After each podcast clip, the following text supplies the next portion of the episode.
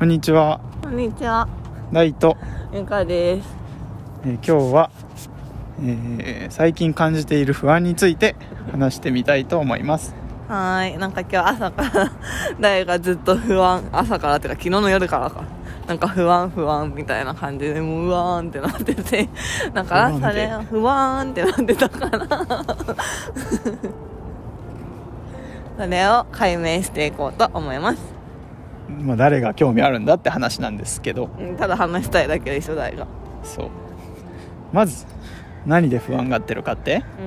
うん。いうと、まあ、勉強ですねうん、勉強とは。勉強とちょっととある試験を受けるんですけどうん。それがまあ近づいていて、うん。そのテストの日がねうんまあなんていうかそれに向けてやっていくことは決まっているんですけれどうん。うん。なんていうんですかね。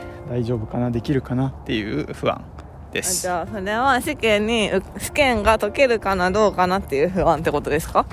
まあそれもそうですね。あとまあやっぱりなんだろう。準備をしたいんですけど、うん。したい準備っていうのがあって、うん。まあそこにたどり着けるかなその日までにみたいな。それはどうなんですか？見込みとしては。見込みとしては今あのすごい理想でサクサク進めた結果だとめちゃできるんですけど現状その理想のペースに近づいてないのでうんまだまだですね。う んえじゃあ何なの？今のペースのままでいくとどうなの？それをちゃんとまず考えないとダメですね。そうですね。そこからそう不安不安言ってないでそれをまず見つめてみましょう。はい。解決。解決はしてないけどまあこれは後でね。そうねまあやっぱりあれですね。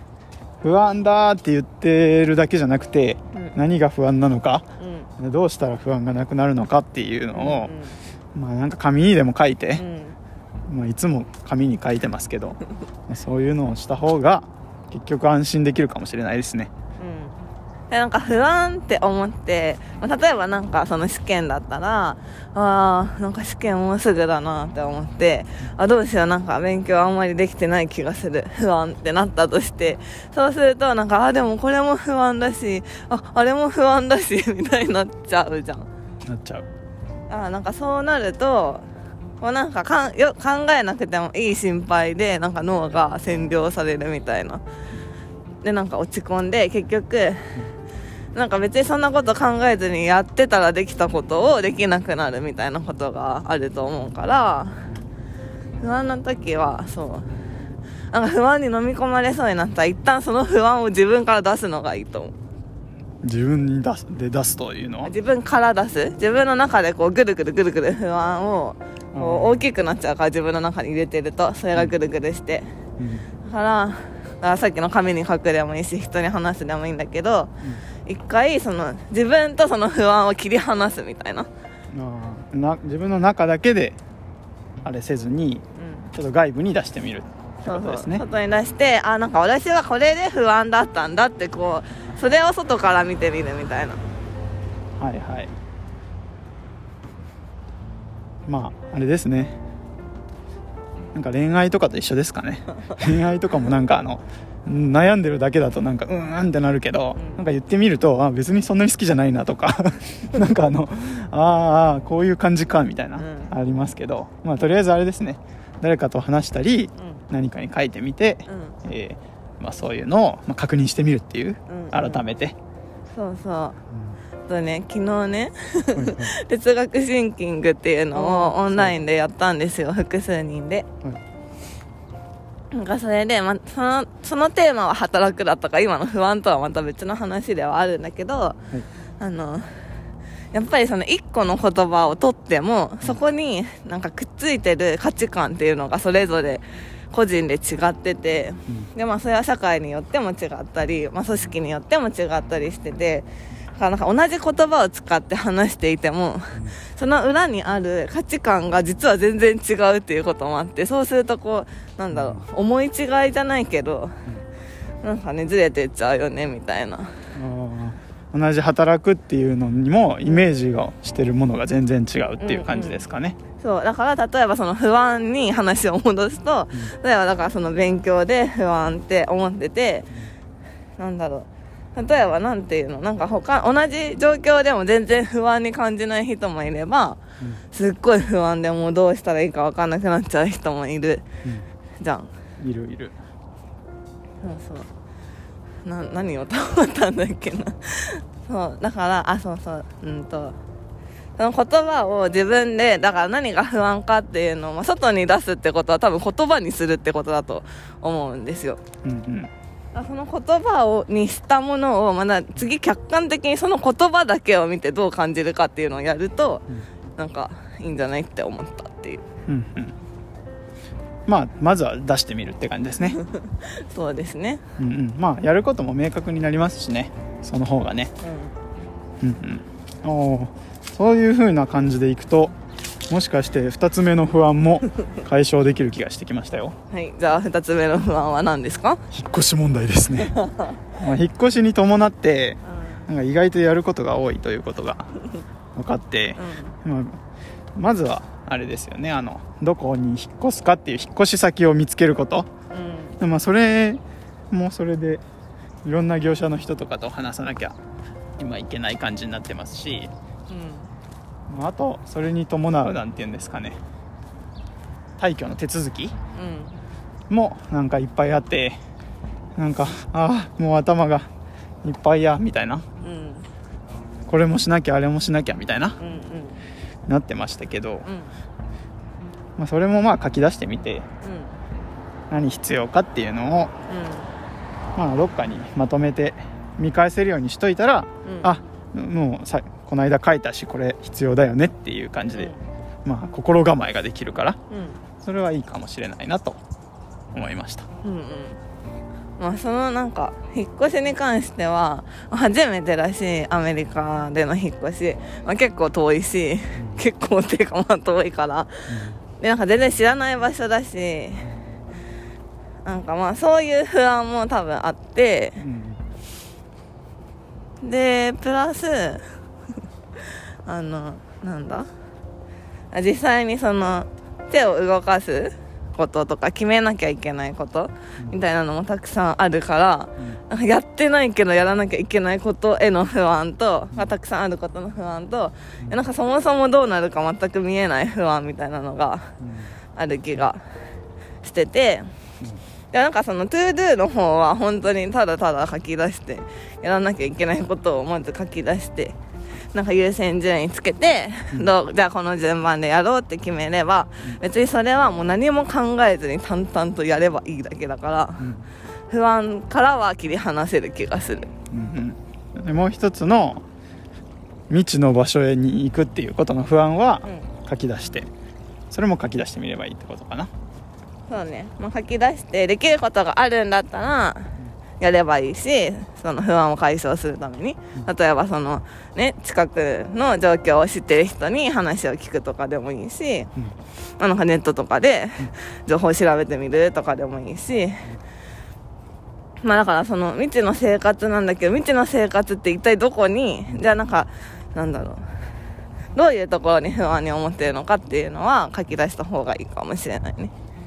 わかりましたじゃあそんな感じですかね。そんな感じ？そんなもんかな。意外と少なかめった。だったね。もう大体解決してきたね。うん。あんなあんなに不安そうだったのにね。なんかさうん。なんかまあなんて言うんですか。最近ちょっと仕事のメールも来ちゃったんですけど、うん。まあそれもあってちょっと不安に思ってたんですけど、でもなんか一回落ち着いて考えてみると意外とそんなになんて言うんですか大したことじゃないってことってありません？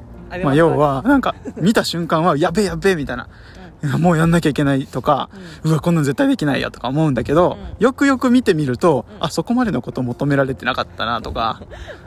うんうんよくよく見てあいやこれまずここ確認した方がいいから別に俺にボールないなみたいなことってありません？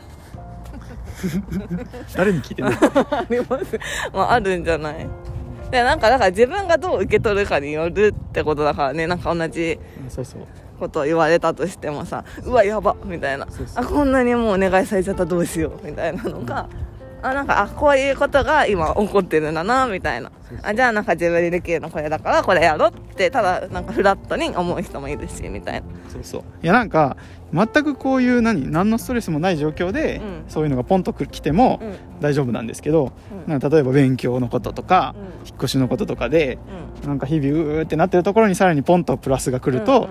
ああみたいな。うんうん。わかるよ。これ以上処理できないよみたいな感じに思っちゃうけど、ちょっと待てよと。うんうん一回切り離して、うん。それぞれをねうん。考えてみればうん。意外と大したことは何も起こってないと。